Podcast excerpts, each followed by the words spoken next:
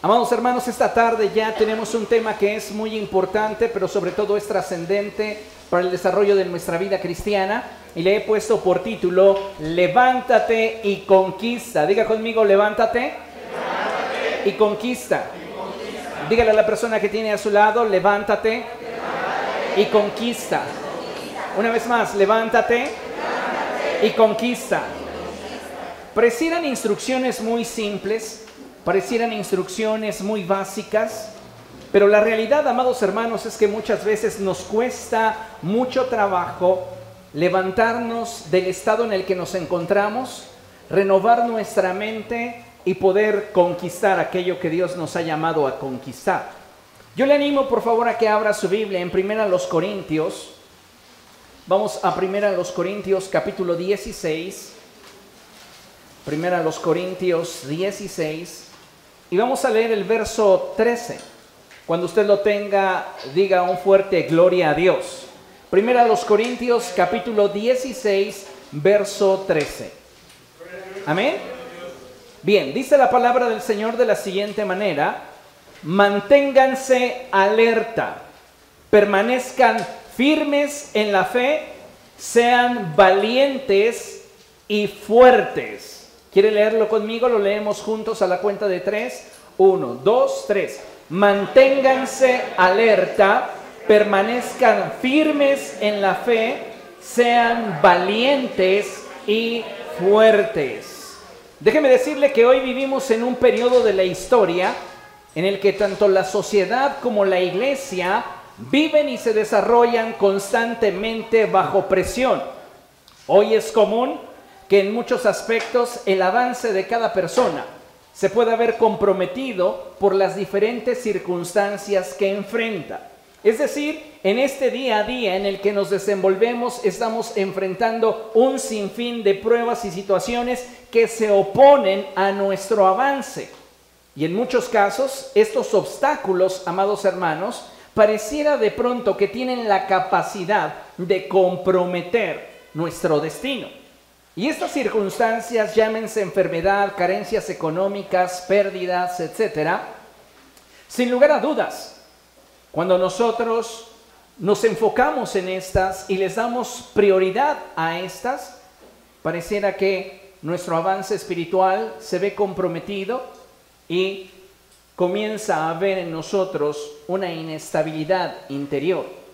El Señor Jesucristo constantemente nos dijo que en este mundo enfrentaríamos aflicción, pero que deberíamos aprender a confiar en Él, para que al atravesar por los procesos más difíciles y duros que pudiéramos enfrentar, fuéramos capaces no solamente de soportarlos, sino de superarlos. Y ese es el propósito de Dios para usted y para mí.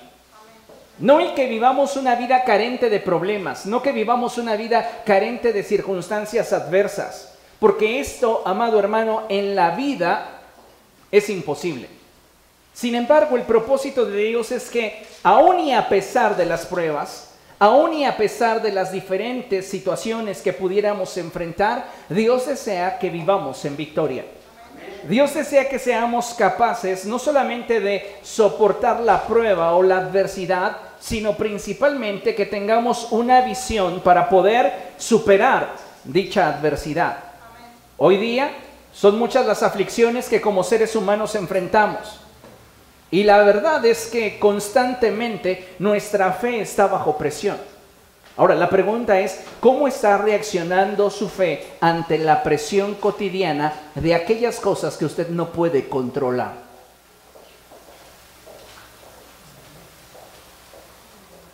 Porque cuando nosotros enfrentamos un problema por el cual ya estamos visualizando una solución, no necesitamos fe para eso. Pero ¿qué pasa cuando enfrentamos pruebas o dificultades que no podemos solventar, que no podemos resolver? ¿Cómo está reaccionando nuestra fe ante estas circunstancias que están provocando en nosotros presión? ¿Sabe? Cuando usted encuentre su fe bajo presión, mi consejo es que se atreva a confiar en Dios. Porque solamente a través de confiar en el Señor vamos a poder salir adelante y superar cualquier adversidad. De ahí la importancia que tiene el pasaje que leímos al principio, en el cual el apóstol Pablo nos exhorta y nos anima a mantenernos alerta, a permanecer firmes en la fe, a ser valientes y fuertes. Dios quiere, amados hermanos, que cada uno de nosotros pueda utilizar la adversidad a su favor. Y no como una sentencia que le limite. Por esa razón es que debemos constantemente estar renovando la actitud de nuestra mente y afirmando nuestra confianza en el Señor. Mire, ponga atención a la siguiente lámina. Y dice lo siguiente. Para muchos creyentes, las adversidades y los obstáculos que enfrentan son sentencias que les impedirán alcanzar sus objetivos personales y espirituales.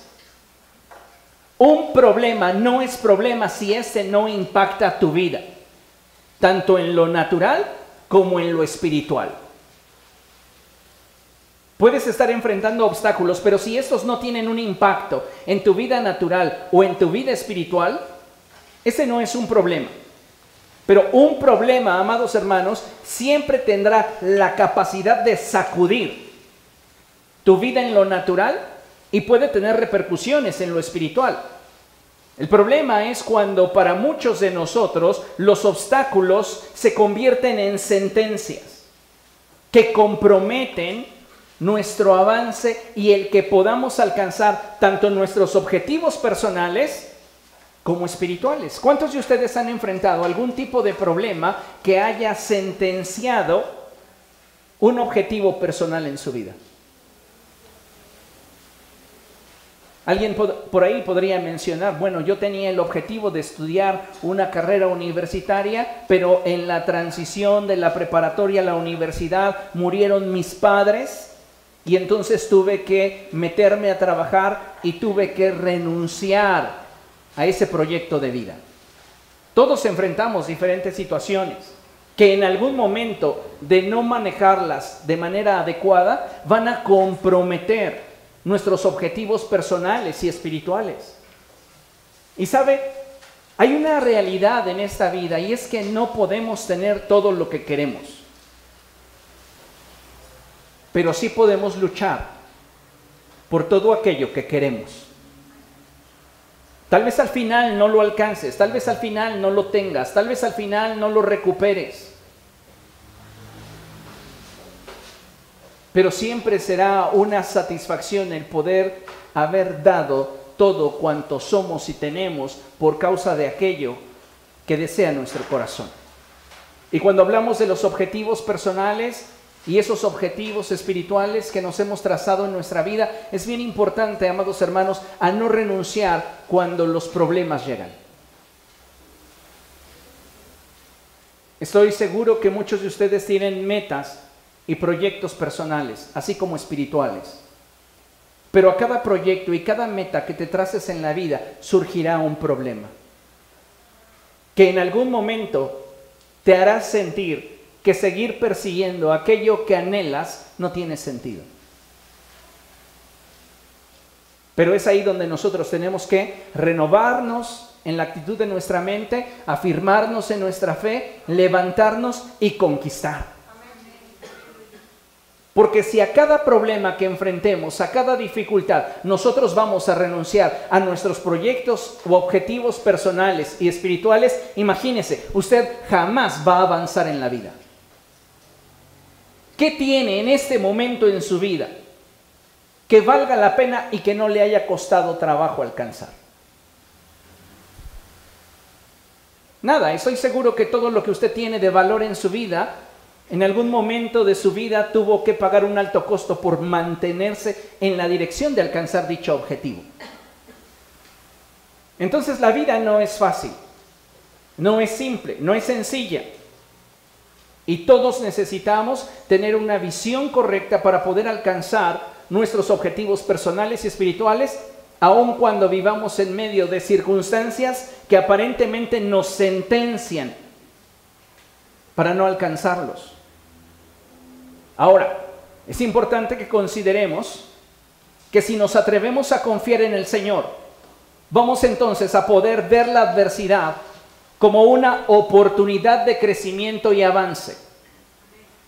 Para aquellos que no tienen una relación con Dios, la adversidad puede convertirse en una sentencia a sus vidas. Pero para nosotros que caminamos tomados de la mano del Señor, la adversidad es siempre una oportunidad de crecimiento y avance. Entonces no voy a ver los problemas como sentencias que me limitan, sino como oportunidades que me permiten crecer y avanzar. Y sabe, tenemos que comprometernos con ese crecimiento y con ese avance que necesitamos. Porque todos nosotros debemos de recordar que la senda del justo es como la luz de la aurora, que va en aumento hasta que el día es perfecto. Entonces nuestra vida tiene que ir en un constante crecimiento. Y muchas veces, amados hermanos, crecer nos va a costar. Pero tenemos que determinarnos a que ningún obstáculo, ninguna adversidad me va a hacer renunciar a aquello que en mi corazón quiero, tanto en mis proyectos personales como en mis proyectos espirituales. Ahora, para muchas personas el confiar en el Señor les resulta todo un desafío. Como les mencionaba la semana pasada, el problema no está en que crean que Dios lo puede hacer. El problema está en que no tienen la capacidad de confiar en el Señor para que lo haga. Yo creo que Dios lo puede hacer, pero me cuesta trabajo confiar en Él para que lo haga. ¿Sabe por qué nos cuesta tanto trabajo confiar en el Señor? Porque lamentablemente muchos de nosotros no hemos logrado establecer una relación tal con el Señor que nos permita conocer su corazón para cada uno de nosotros. Si tú no conoces el corazón de una persona para contigo, va a ser muy difícil que tú puedas confiar en esa persona. Tú necesitas tener una relación de cercanía, de conocimiento, de revelación, para entonces saber a partir del conocimiento de su corazón para contigo si puedes confiar o no puedes confiar en esa persona. Y lamentablemente cuando nosotros no tenemos una relación así de profunda con el Señor en la cual se nos pueda revelar su corazón, es que comenzamos a experimentar una ausencia de identidad y seguridad en los momentos de aflicción donde nuestra fe se tambalea. Y entonces muchas áreas de nuestra vida comienzan a verse afectadas, provocando en el interior de nuestro corazón inestabilidad, incertidumbre, y muchas veces manifestándolo a través de inquietud, ansiedad, temor, aflicción. Y sabe, todas y cada una de estas son emociones que nos están consumiendo íntimamente y que de alguna manera nos impiden avanzar en la visión que tenemos para nuestra vida y nuestro desarrollo espiritual. A veces pareciera que tener estabilidad es lo único que está directamente relacionado con el no tener problemas, no tener dificultades. Si tú no estás atravesando por un problema, si tú no estás enfrentando un obstáculo, te sientes estable. Y sabe, no es así. Como hijos de Dios, podemos disponer de paz aún atravesando por luchas y dificultades. Y eso es algo que usted debe de tener presente. ¿Por qué? Porque la vida no es fácil, la vida no es sencilla. La vida de pronto nos va a presentar situaciones que desafíen nuestra vida y que pongan a prueba nuestra fe. Y en medio de estas circunstancias usted debe de mantener la paz. ¿Para qué? Para que tenga estabilidad. Vea lo que dice la escritura. Acompáñenme a Filipenses capítulo 4.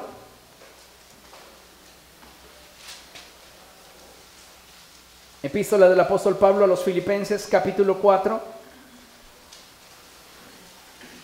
Y vamos a darle lectura al verso 6 y al verso 7.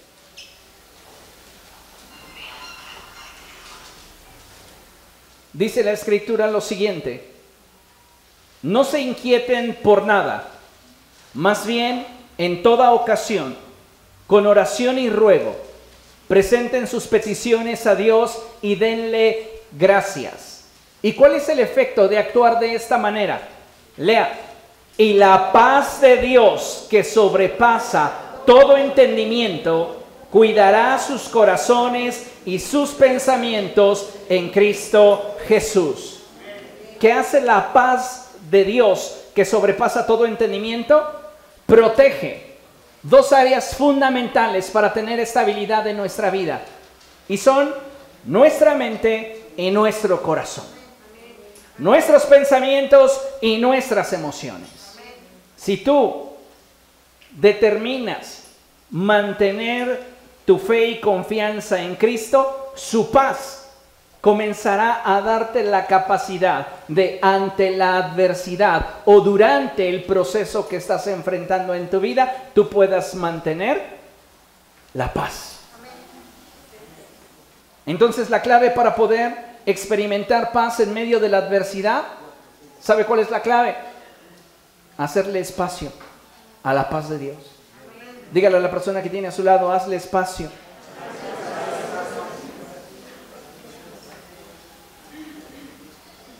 Muchos de nosotros, amados hermanos, no tenemos espacio para la paz de Dios porque está siendo ocupada por preocupaciones. Ese lugar que le corresponde a la paz de Dios está siendo ocupado por problemas. Está siendo ocupado por obstáculos, por dificultades. ¿Qué tenemos que hacer entonces? Hacerle espacio. Y la clave está en el verso 6. Y dice, no se inquieten por nada, más bien en toda ocasión, con oración y ruego, presenten sus peticiones. El apóstol Pedro lo expresa de otra manera y el apóstol Pedro dice, echen sobre de Cristo todo aquello que a ustedes les preocupa porque Él cuida de ustedes. En otras palabras, háganle espacio a la paz de Dios en su corazón, desechando todo aquello que en ustedes genera inestabilidad. ¿Tienes ubicado en tu vida qué está generando en ti inestabilidad? Tal vez un diagnóstico médico, posiblemente una carencia económica, tal vez una situación interpersonal a nivel afectivo o familiar. Cualquiera que sea la causa por la cual tú sientas en este momento inestabilidad, preséntala delante de Dios.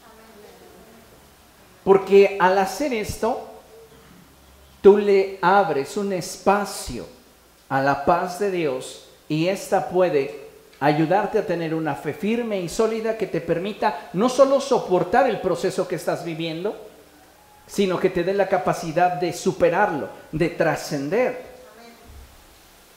Necesitamos entonces soltar aquello que nos aflige y renovar nuestra mente respecto del problema que enfrentamos. Tenemos que soltar lo que nos aflige y renovar nuestra mente respecto del problema que estamos enfrentando. Y entonces podremos decir que tenemos una nueva actitud. Vea lo siguiente. Recordemos que nuestra actitud siempre será el resultado de la suma de nuestros pensamientos y nuestras emociones. ¿Tienes una mala actitud? No es de gratis. Porque un mal pensamiento produce una mala emoción. Y un mal pensamiento sumado a una mala emoción genera una mala actitud. ¿Cuántas veces nosotros tratamos de camuflajear nuestras emociones y podemos de alguna manera decirle a la gente, estoy bien, pero nuestras actitudes dicen lo contrario. El punto es que llegamos a tener malas actitudes porque no sabemos gobernar sobre nuestros pensamientos y nuestras emociones. Y no puedo yo gobernar sobre mis pensamientos y mis emociones porque estoy abrumado.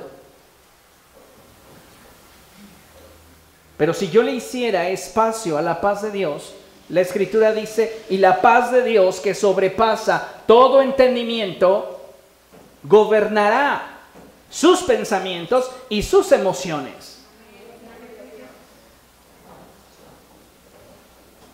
Solo la paz de Dios puede gobernar y guardar nuestro corazón.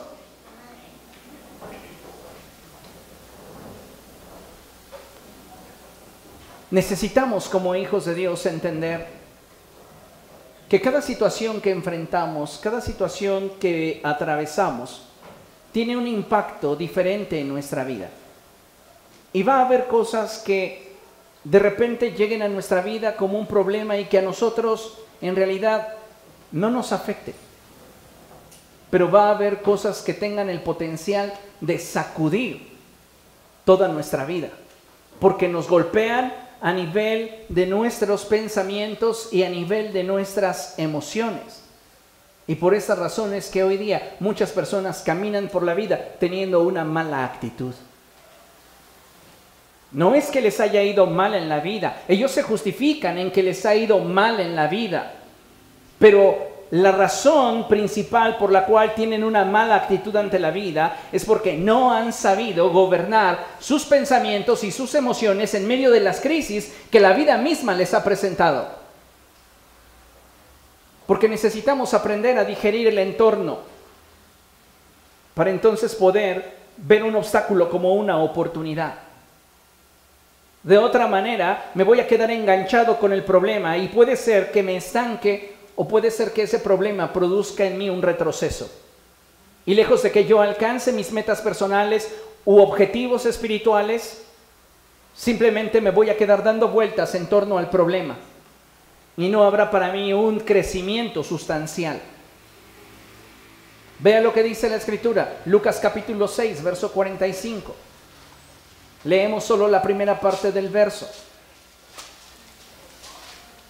Lucas capítulo 6, verso 45, primera parte del verso. Y dice la escritura así, el que es bueno, de la bondad que atesora en el corazón produce el bien, pero el que es malo, de su maldad produce el mal.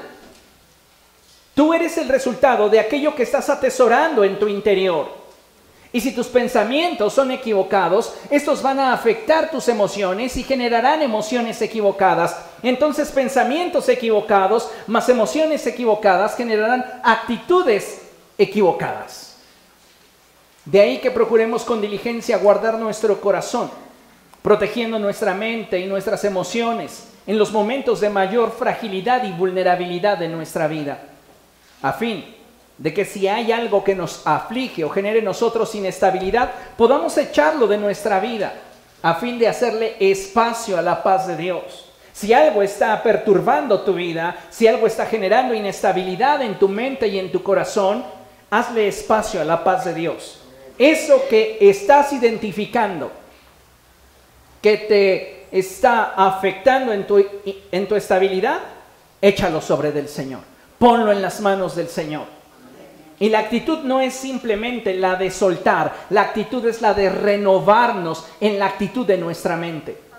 Por eso el apóstol Pablo dice que presentemos delante de Dios en oración y ruego todo aquello que genere en nosotros inquietud, pero que la actitud que tengamos después de haberlo soltado sea una actitud que nos permita digerir la vida a partir de un concepto o una visión donde yo ya he superado el obstáculo que me afligía, porque ya no lo tengo más, porque ya está en las manos de Dios.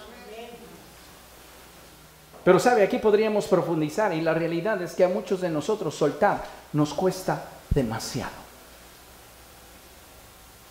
Por apego, por lo que usted quiera. Y necesitamos aprender a ser renovados en la actitud de nuestra mente a fin de que entonces podamos tener la capacidad de enfrentar la vida y poder alcanzar el propósito de Dios para nosotros. Y todo gira en torno a nuestro nivel de confianza con Cristo. ¿Cuánta confianza tenemos en Él? Y sabe, a ninguno de nosotros debería de costarnos confiar en el Señor. ¿Y sabe por qué? Por una sencilla razón. Él es fiel. Dios es fiel.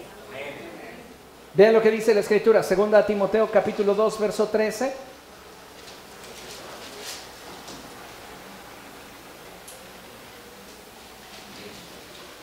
Segunda Timoteo capítulo 2, verso 13.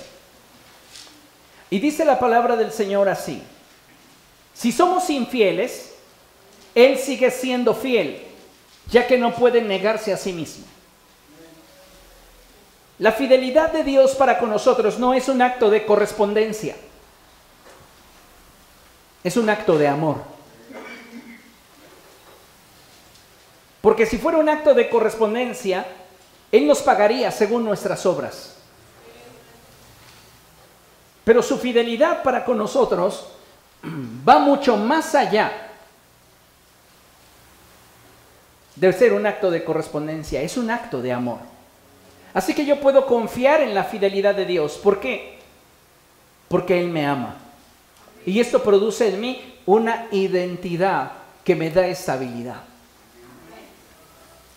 Pero si yo no he logrado profundizar para conocer su corazón, será muy difícil que yo pueda confiar en Él.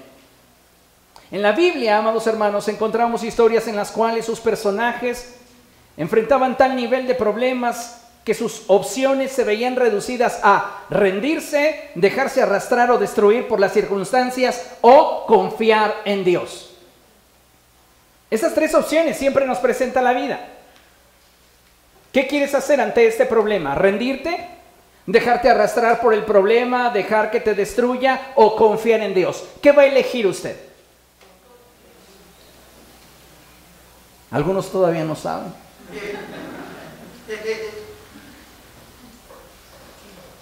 Mi consejo sería confíe en Dios.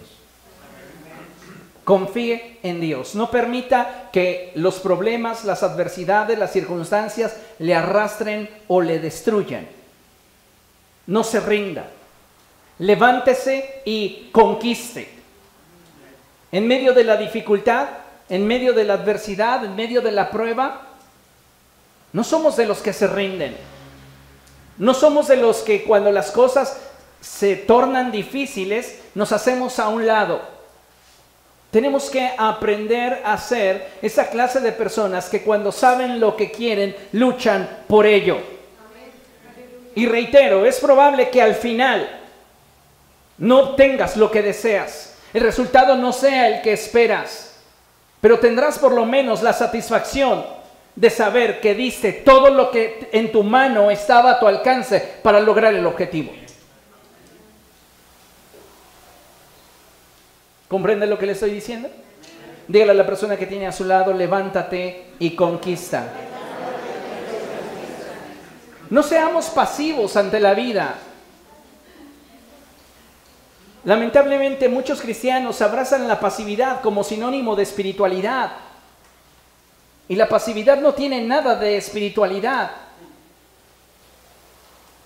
Tenemos que ser un pueblo aguerrido, un pueblo que está dispuesto a pelear.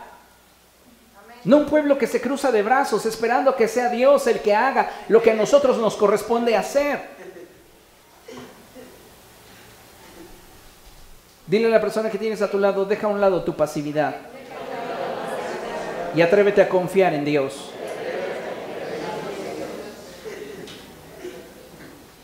En medio de toda prueba, en medio de toda crisis, en medio de toda lucha, tu mejor opción es confiar en Dios. Mire, considere lo siguiente. Y dice nuestra lámina, en la vida habremos de enfrentar dificultades y pruebas cuyo único propósito de parte de Dios es que aprendamos a confiar en Él. ¿Entiende eso? Las pruebas en muchas ocasiones, amados hermanos, tendrán un solo propósito de parte de Dios. Y es el que usted aprenda a confiar en Él. El problema que usted está enfrentando no tiene como finalidad de parte de Dios destruirlo. Mucho menos que usted comience a estancarse. La finalidad de Dios al permitir que una circunstancia adversa pueda llegar a tocar nuestra vida es que nosotros podamos crecer en confianza. Porque solamente si nos atrevemos a confiar en el Señor, vamos a poder levantarnos y conquistar. Ahora, vamos a leer las citas que tenemos propuestas en la lámina. Y es primer libro de Samuel, capítulo 30.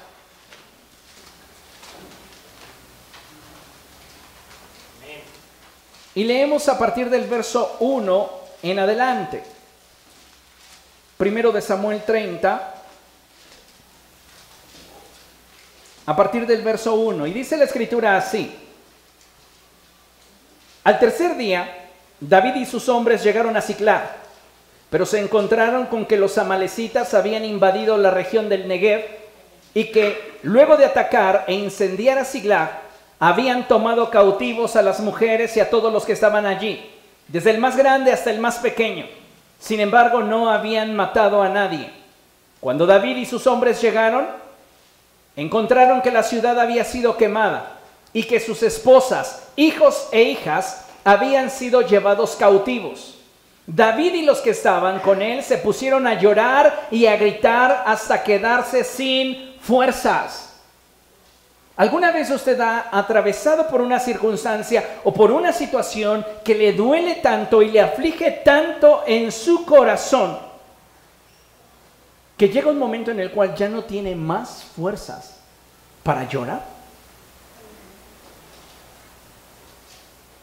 David estaba atravesando por un momento, por un proceso muy duro en su vida.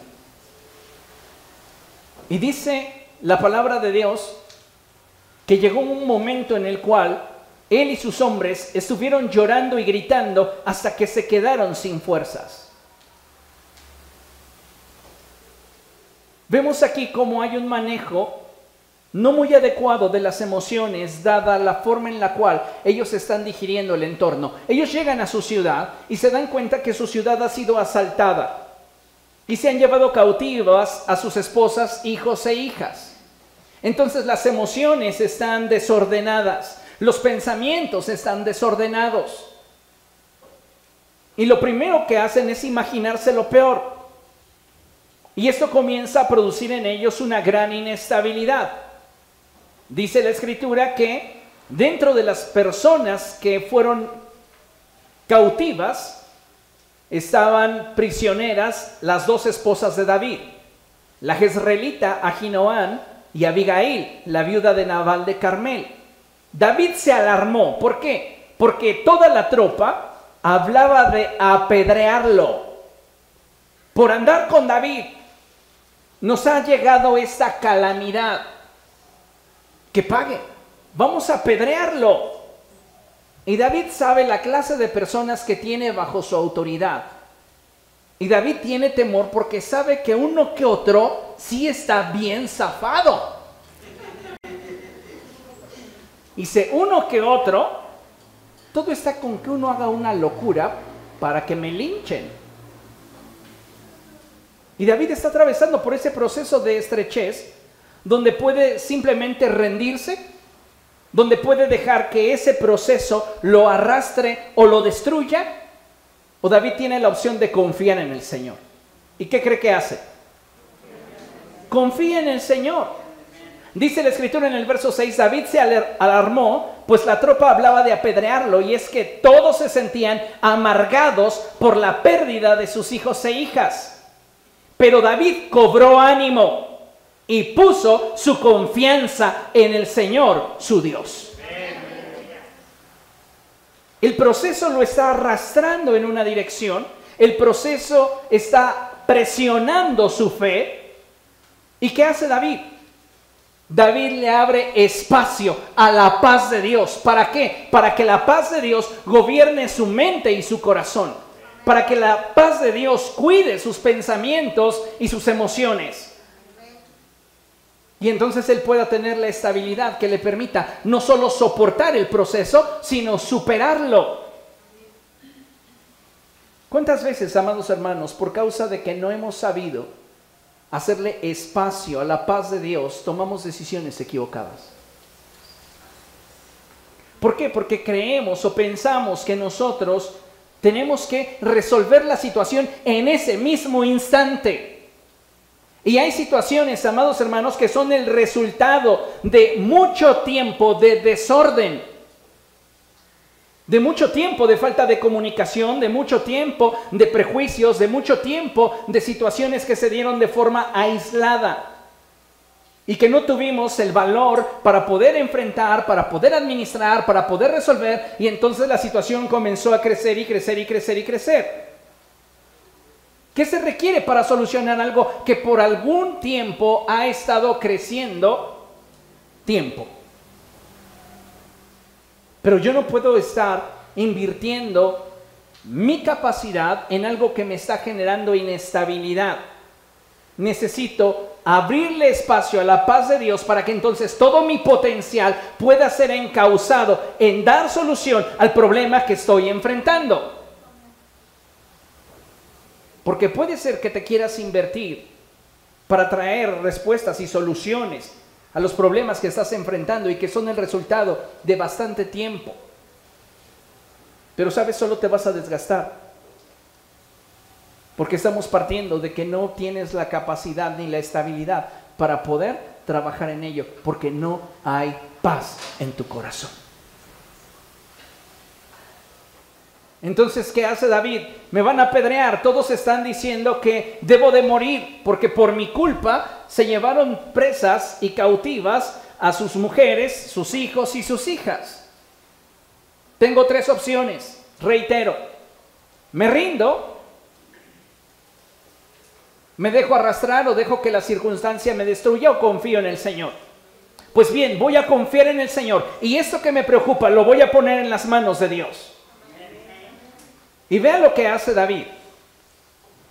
Dice la escritura que David llama al sacerdote Abiatar y le dice, tráeme el efod. Y una vez que el sacerdote Abiatar le trae el efod, David consulta al Señor. Tal y como el apóstol Pablo lo expresó en Filipenses capítulo 4, el pasaje que leímos anteriormente, David lo está haciendo. David está haciéndole espacio a la paz de Dios y le pregunta al Señor, ¿Debo de perseguirlos? ¿Los voy a alcanzar? ¿De dónde David está obteniendo la estrategia para enfrentar su problema? De la presencia de Dios, no de su conocimiento, no de su sabiduría, no de su experiencia, de la presencia de Dios. Pero David tiene la quietud para poder recibir la instrucción del Señor porque le ha abierto un espacio a la paz de Dios. Después de que Dios le da la instrucción de lo que él debe de hacer, David lo hace tal cual Dios le ha indicado y vea lo que la Biblia nos narra a partir del verso 17. Dice la escritura, David los atacó al amanecer y los combatió hasta la tarde del día siguiente. Los únicos que lograron escapar fueron 400 muchachos que huyeron en sus camellos. David pudo recobrar todo lo que los amalecitas le habían robado y también rescató a sus dos esposas. Lea conmigo, verso 19. Nada les faltó del botín, ni grande ni pequeño, ni hijos ni hijas, ni ninguna otra cosa de lo que les habían quitado. Cuando tú confías en el Señor, cuando tú dejas de afanarte por esos pensamientos que te están autoconsumiendo, por esas emociones que te están autodestruyendo y pones tu necesidad en las manos de Dios, la paz del Señor, que sobrepasa todo entendimiento, comienza a gobernar tu mente y tu corazón y entonces tú tienes la capacidad no solamente de soportar la adversidad, sino también la capacidad para superarla. ¿Por qué? Porque Dios está contigo. Diga conmigo, con fe, Dios está conmigo. Dios está conmigo. Dios está conmigo. ¿Realmente considera que Dios está con usted? Entonces, camine y muévase en esa seguridad, en esa certeza, en esa actitud. Tener una buena actitud no es casualidad. Es el resultado de mis pensamientos y de mis emociones. Y si esos pensamientos y esas emociones están gobernadas, están cubiertas, están protegidas por la paz de Dios, yo estoy del otro lado. Necesitamos confiar en el Señor. David recuperó todo lo que él había perdido. Y necesitamos darnos cuenta que si queremos recuperar aquello que el Señor nos ha concedido en Cristo, pero que las circunstancias en algún momento nos han arrebatado, necesitamos primero trabajar por nuestra estabilidad para entonces tener la capacidad de crecer y avanzar. Podemos movernos toda la vida en urgencia y, ¿sabe? Nunca alcanzar el objetivo que queremos lograr. Porque nos estamos moviendo desde un contexto de inestabilidad. Sí, nos surge que los problemas que estamos enfrentando dejen de ser problemas y nos arrojen soluciones. Pero hay problemas que no se van a resolver de la noche a la mañana. Necesitas invertirte en ellos. ¿Y qué mejor que invertirte teniendo estabilidad? Sabiendo realmente qué es lo que quieres. Para entonces alcanzar y lograr tanto aquellos objetivos que se dan en la esfera de lo personal como aquellos que están en la esfera de lo espiritual. Amén. Concluimos con esta cita y es el Salmo 27, verso 14. Y dice la palabra del Señor así, lo tenemos proyectado en la pantalla. Pon tu esperanza en el Señor. Ten valor, cobra ánimo. Pon tu esperanza en el Señor. ¿Qué le está preocupando en esta tarde? ¿Qué le está afligiendo? ¿Qué le genera inestabilidad? Póngalo delante de Dios. Deje que sea Dios el que tome el control, el que tome el lugar. Y usted haga lo que tiene que hacer a fin de que Él sea glorificado. Amén. Póngase de pie, por favor, vamos a dar gracias a Dios.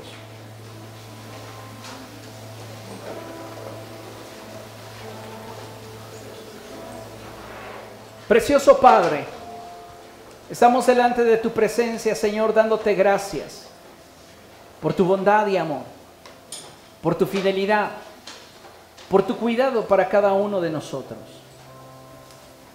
Te ruego, precioso Dios, en el nombre de Jesús,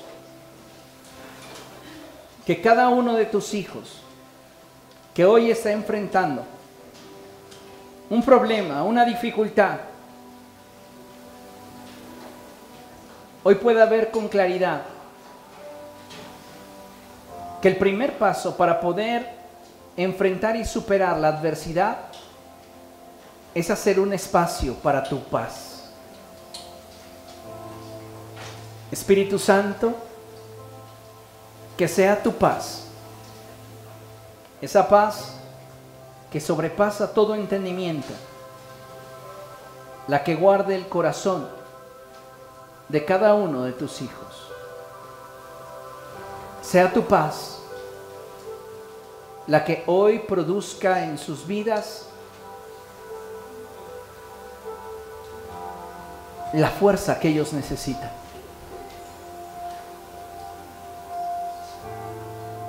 Jesús dijo, amados hermanos, mi paz os dejo, mi paz os doy no como el mundo la da, yo se las doy.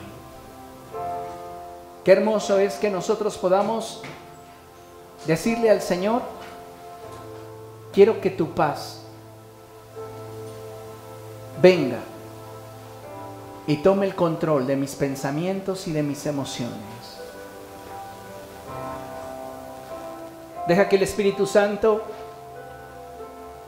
pueda echar sobre de Cristo lo que te está preocupando, lo que te está afligiendo, lo que de alguna manera está robándote la capacidad de seguir avanzando, creciendo y trascendiendo. Dile al Señor, yo quiero que cumplas en mí tu voluntad. Ayúdame y dame la capacidad para saber qué es aquello que tú quieres llevar a cabo en mi vida. Me pongo delante de ti, Señor, y te ruego que sea tu Espíritu obrando en mi vida. En el nombre de Jesús. Amén.